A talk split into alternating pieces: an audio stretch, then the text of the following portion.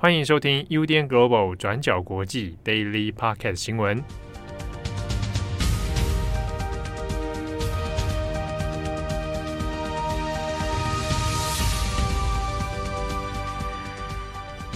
Hello，大家好，欢迎收听 UDN Global 转角国际 Daily Podcast 新闻。我是编辑七号，我是佳琪。今天是二零二一年五月六日，星期四。太好了，五月六日，我很喜欢这一天啊，这是我个人的一个纪念日。好，我但我也不会跟大家透露了。好，好的，那今天五月六号第一则新闻，我们先来看一下，这个是全美的一个头条哦，关于疫苗专利权的开放问题。好，那现在呢是美国的贸易代表戴奇，他在五号美国当地时间五号的时候呢，他以代表拜登政府的立场，那发表了一个关于疫苗政策的一个意见。那他的主要是说呢，为了要加速达成全球免疫的目标，哈，让全球的这个民众都能够施打疫苗。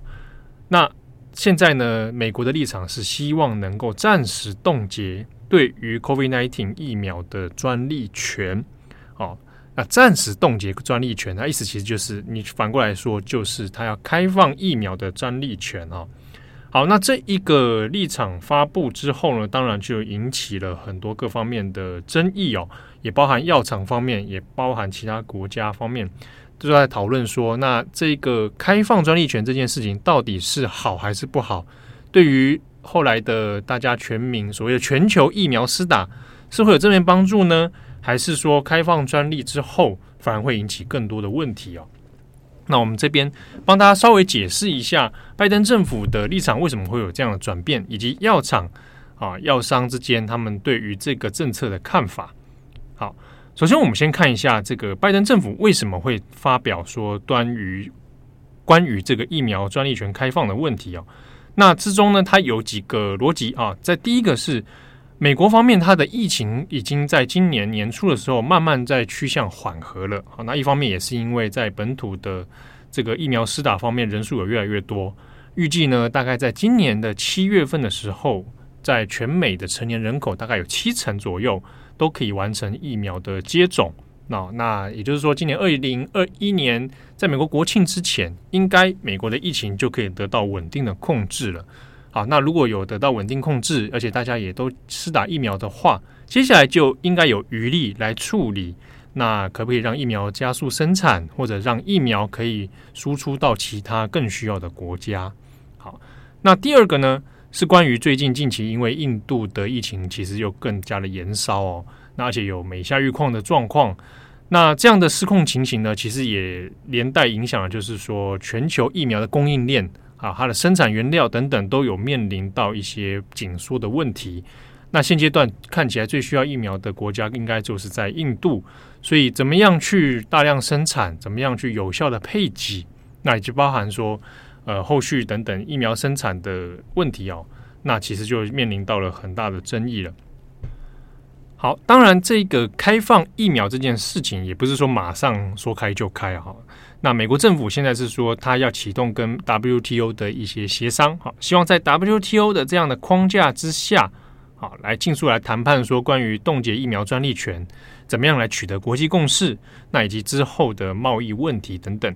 可是呢，大家都知道，跟 WTO 这样的国际组织做协商、做谈判，其实是非常旷日费时的，要消耗非常多的心力哦。所以现阶段虽然拜登政府立场是说会开放。但是呢，到底具体时间表是如何啊？你谈判的这个过程到底要耗费多少时间？其实目前都没有办法准确的对外说明哦。那也只是先做一个立场的表态而已。好，虽然说也只是立场表态，但是大家如果看股市的话，就可以注意到，现在有关于疫苗的热门概念股几乎都是应声暴跌了哦。那像辉瑞药厂的股价呢，就突然就崩跌了哦。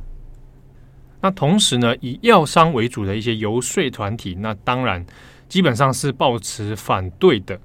那他反对的理由呢，在于说疫苗的生产进度，好，到底快或者或者慢哦，它取决的应该是在原料的分配效率，还有各国的贸易法规等等这些问题。但是如果你用开放疫苗的方式，诶，一来我没有办法保证说你开放所谓的开放疫苗专利权，然后疫苗生产就保证一定加速啊。第一个，这个是没有办法百分之百保证的。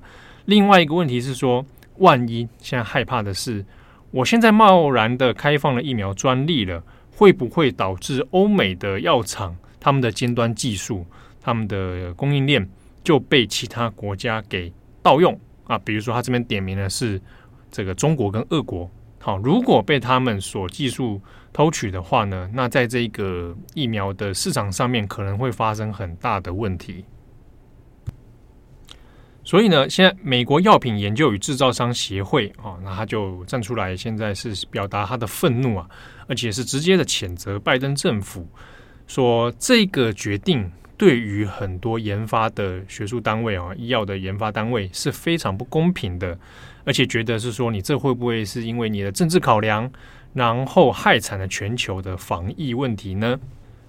好，那这边协会方面是有提出说，呃，就跟我们刚刚前面讲的，就是疫苗的生产，它未必就真的跟这个开放疫苗的专利权有关哦。那它主要是说，应该要先就 WTO 的原料配布的问题来做谈判。好，那另一方面是说。呃，要透过 WTO 谈判，的确还是旷日费时。那这中间里面有可能在舆论方面造成大家对于药厂的一些不必要的对抗敌意啊，好像会觉得说，哎，就是你们药厂这个死守着专利权，所以导致疫苗就无法有效的生产，无无法有效的配布。好，那就药商协会来说，会觉得这个 其实是不必要的哈，那也不是有效的一个做法。好，那再来当然就是担心的是关于说中国跟俄罗斯万一盗取了疫苗的技术。啊，那这个对后续的包含是资源竞争啊，那还包含说疫苗生产的安全性啊等等，都会造成很严重的打击。好，那之中，那其实大家也会看说，那先前这个防疫的主导人的之一的佛奇他会怎么想哦？那佛奇的态度其实跟拜登政府反而并没有一致哦。对他来说，佛奇今天接受媒体的访问是有讲说，他其实也，也相对是保守的哦，认为。现阶段来说，不应该马上贸然的开放疫苗的专利权呢。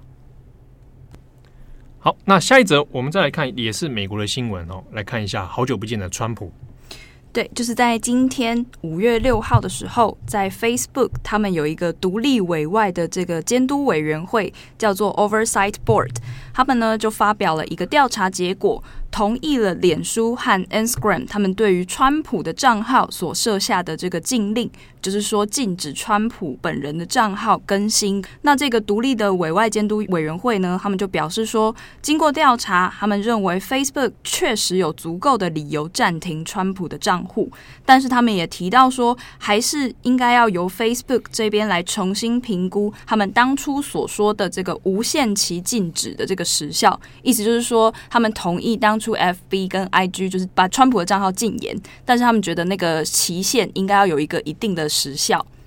那这次呢，就是川普的账号之前之所以被彻底禁止的原因，大家应该都还记得，就是在今年年初一月六号的时候发生的美国国会暴动事件。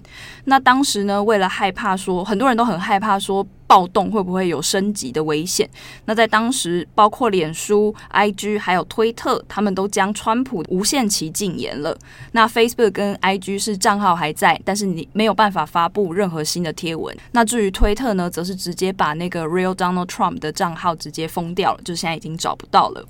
在当时呢，脸书的 Mark Zuckerberg 他就发文表示说，至少要将川普的脸书和 Instagram 禁言到至少要持续到总统交接完毕为止。那可是呢，从总统交接完到现在都已经五月多了，那他的账号还是没有办法回来。那所以呢，这次脸书的独立监督委员会，他们就表示说，脸书跟 IG 应该要重新评估这个有效期限。他们就裁决说，Facebook 必须在六个月内完成这个禁令时效的审查。那另外委员会呢，他也认为说，Facebook 他们实际上在做禁言的这个处罚的时候，实际上的标准是有一点含糊不清，然后也没有明确标准的。因此，这个委员会他们也有一点不满，他们认为说，Facebook 就很像是你自己先进行了处罚，那最后如果被抱怨的话，你再把最后裁决的责任丢给这个委外的委员会，有点像是在逃避责任。那所以，Facebook 这一次的调查委员会，他们也提醒说，FB 应该要尽快来设定一个更明。明确、更透明的标准来决定说，到底什么样的政治账号应该要被禁言，什么样的账号应该不用受到处罚。那也因为前阵子川普这跟这个一系列的这些社群网站就是都闹得很不愉快，那所以呢，川普他当时就已经有表示说过，哎，就是这一些社群媒体啊，他们都就是对我很不友善。那我自己以后有机会的话，我也想要创造一个跟自己就是自己来开一个新的媒体，这样。他曾经过去有暗示过这样子的消息。那在最近呢，川普他就真的开通了一个自己的网站，叫做 From the Desk of Donald Trump，就是在前总统的办公桌前，这样就是这个网站的名字是这样。那你如果点进去呢，你就会发现说这个网站内容，大家大家可以自己去找来看啊。就他的网站，就除了放很多川普自己的照片啊，就介绍啊以外，主要的内容也还是像脸书的那种河道一样，就是或者像推特那样一格一格的短文。里面呢，就是他每一天对各种时事啊，还有政治啊的发文，都是短短的，就是弄得很像推特的格式这样。里面呢，我看到的最新一则就是他在批评那个荔枝前你啦，而且呢，就是在这些贴文的旁边还有按钮，就是用户呢可以直接把他发的这些短短贴文的内容直接分享到脸书或推特上面。好，所以这个网站已经上线了。如果你怀念川普的话，可以欢迎上网去搜寻看看这个网站。然后，川普的那个 Facebook 跟 IG 还是可以留言的。对，经过我们刚刚的实测，我们有实测啊，可以留言。奇怪，搞得像我们是川粉一样。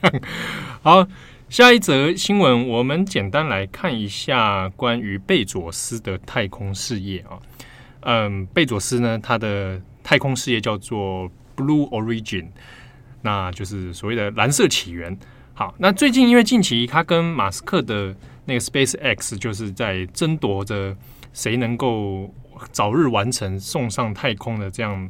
的事业竞赛哦，好，那贝佐斯这边呢是预计在今年七月二十号的时候，会在一个有包含六名游客的这个飞行器，然后就登上宇宙啊，并不是登登陆月球啊，那上到宇宙去。好，那之中这六个座位里面会有一个要拍卖出去啊，那可以有开放拍卖，如果你得标的话呢，你就可以一起参与这一趟太空之旅哦。好，那这个。价钱大概多少？其实因为它是用靠外面拍卖的方式哦，但可以预估可能会至少十到二十几万美金不等啦。好，那当然这几个一系列的活动呢，还是在于目标性，在于说未来也许在可预见的几年之中，说不定可以完成初步的所谓太空旅行。好，让你飞到外太空上面，然后看一看，然后再回到地球上哦。那同时另一方面，其实他跟马斯克。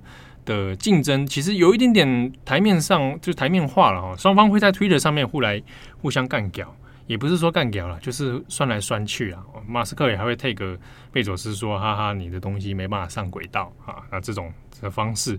那这这个之中呢，其实因为马斯克的 SpaceX 呢，已经跟 NASA 有签署了登月计划的合约了啊。那这个登月计划是未来说在大概二零二四左右的时候呢。可以再重新登陆上月球啊，由美国这边来重新登陆月球，所以会是美国从呃睽违了多年之后再度送人上月球的一个太空计划。好，最后一则我们来讲一个跟苹果最近的新产品，就是 AirTag 蛮有关的一个。一个、oh, 一个新闻，AirTag 可能跟大家稍微说明一下好了。嗯、AirTag 因为在台湾没有正式上市，对。但前阵子蛮多，可能如果你有 follow 一些科技网红或者一些新闻的话，他们也都还蛮多人在讲这个、嗯。Apple 出的那种周边设备，嗯，它就是大概圆圆的，然后大概跟台币的五十块差不多大，嗯、然后它就是就很小，然后里面是靠电池在运作的，然后你就是买回来，它大概是三十美金，就大概台币九百多块这样一个，然后它就是靠电池运作，然后你。买回来以后就跟那个 AirPods 一样，你可以跟你的手机做绑定，就它一个 AirTag 只能绑定一只手机，然后之后你就可以用手机里面的一个 App 叫做 Find Me，就是寻找功能，就它就是你把这个东西别在，比方说你的钱包或者你在你的钥匙上面，然后它就会可以定位说，哎，钥匙跟钱包放在哪里，就等于是当一个坐标这样子。对，但如果你是找不到手机，就没有办法。你知道把 AirTag 绑在我这个手机上，然后白痴啊，然后你就设定在别人你正红的手机上。郑红就可以用他的手机找你的、哦。他用我的手，他的手机找我的手机。我 我是北机啊，这样就可以。对啊，然后反正就是这个东西出来以后，很多人都觉得还蛮方便，因为像我就是很常丢东西，就我有两三副一样的钥匙，就我、啊、我一副放在家里，然后一副放在外面，因为很容易弄不见。看起来这个还蛮贴心的功能哦。不过有一些有心人士拿到 AirTag 之后，可能会想到一些比较奇怪的方向。对，就有很多人开始做那个黑暗评暗黑评测，就像 Washington Post 他们最近就出了一篇，嗯、如果你要用 Air AirTag 去跟踪别人的话，有没有办法做到？AirTag 跟踪别人，我我把 AirTag 放在正红的书包里，书包里面，或者放在他的车子里面，然后我就可以。用我的手机查知郑红去了哪里，每天下班以后开车都去哪里，就尾随他。对，就可以。到底能不能这样用啦？那至于就是，其实 Apple 他自己在自己官方网站上说自己有那个防跟踪的设定，就是说，如果你这个东西，就是你这个 device，它离开你的手机一定距离，然后维持一定时间，比方他们现在初始设定是三天以上，就比方说我把这个东西放在郑红的包包里面长达三天，那他就离我的手机很远嘛，因为我们家很他回家了，对，然后追踪器就会开始哔。哔叫，然后郑红就会发现说：“哎，为什么我书包里有东西在哔哔叫？”就一翻啊，AirTag，对，谁放的？谁在跟踪我？被人家放了一个这个。对，你会发现就有十五秒的叫声这样。然后它它另外还有一个功能是说，如果你的身上有不知名，就是不是你的 AirTag，就是跟着你一起移动的话，它也会侦测到。然后如果你的手机是 iPhone 的话，就会跳通知说。你现在身上有一个 AirTag 正在跟着你一起移动，哦，不是住跟你手机绑定的。对对对，就是一个陌生的 AirTag 在跟着你，就很恐怖。对啊，哎，那那我那我万一我今天我是 Android 手机，那我不是？对，就是在那一篇就是暗黑的那个。评测文里面就有提到说，第一就是你的手机如果是 Android，你就不会收到那个讯息。对啊，那谁会通知我？没有人要通知我。对，然后再来第二个问题就是说，它在包包里面，但它的响声很小声，就它那个十五秒的哔哔叫是很很小的声音。然后有人担心说，如果我是把它放在车子的后车厢，或者粘在正红的后车厢，对，或粘在车子底盘，就是可能根本就不会被发现。对，所以这个东西到现在还是有一些争议啦。网络上也没有蛮多的那种开箱的。科技的那种 YouTuber 也有在讲这件事情，嗯、对，但是可能之后要看看是不是有能办法去改善，有有对，比如说防跟踪，或者万一是今天有这种亲密关系，然后用这个方式当某一种程度的电子脚镣，对，如果你不带着这个，你就是不爱我，就是你包包一定要放这个亲密暴力有没有？呃家暴的，然后放到对方身上，说你一定要给我拿着，对，然后我就掌握你的行踪，哇，这也是蛮蛮恐怖的。对，因为其实，在过去也有很多这种防追踪、防防丢的装置啊，就是你在网络上，你去虾皮或者很多地方都可以买到，但是都没有像这一次 AirTag 这个这么精准，然后这么大规模。嗯，好，那感谢大家收听。这个想知道更多的详细新闻，请说。哎，我这个我讲这句不就是我们的片尾吗？哦，那我有在想说，是不是不同的人要换不同的音乐啊？就是每个人有自己的主题曲，可以啊。你就用动漫歌，欸、那是你吧？那是你吧？现在互相推卸责任，仔仔相亲。对呀、啊，好啊，好啊，来用动漫歌啊！我用你唱，而且要没有版权哎，不然我会被告。用你唱，那你唱啊？那你可以唱那个《残酷天使》。以下开放点歌，那就是你唱。好了，感谢大家收听，我是编辑哦，我是佳琪，我们下次见，拜拜。感谢你的收听，想知道更多详细资讯，请上网搜寻转角国际。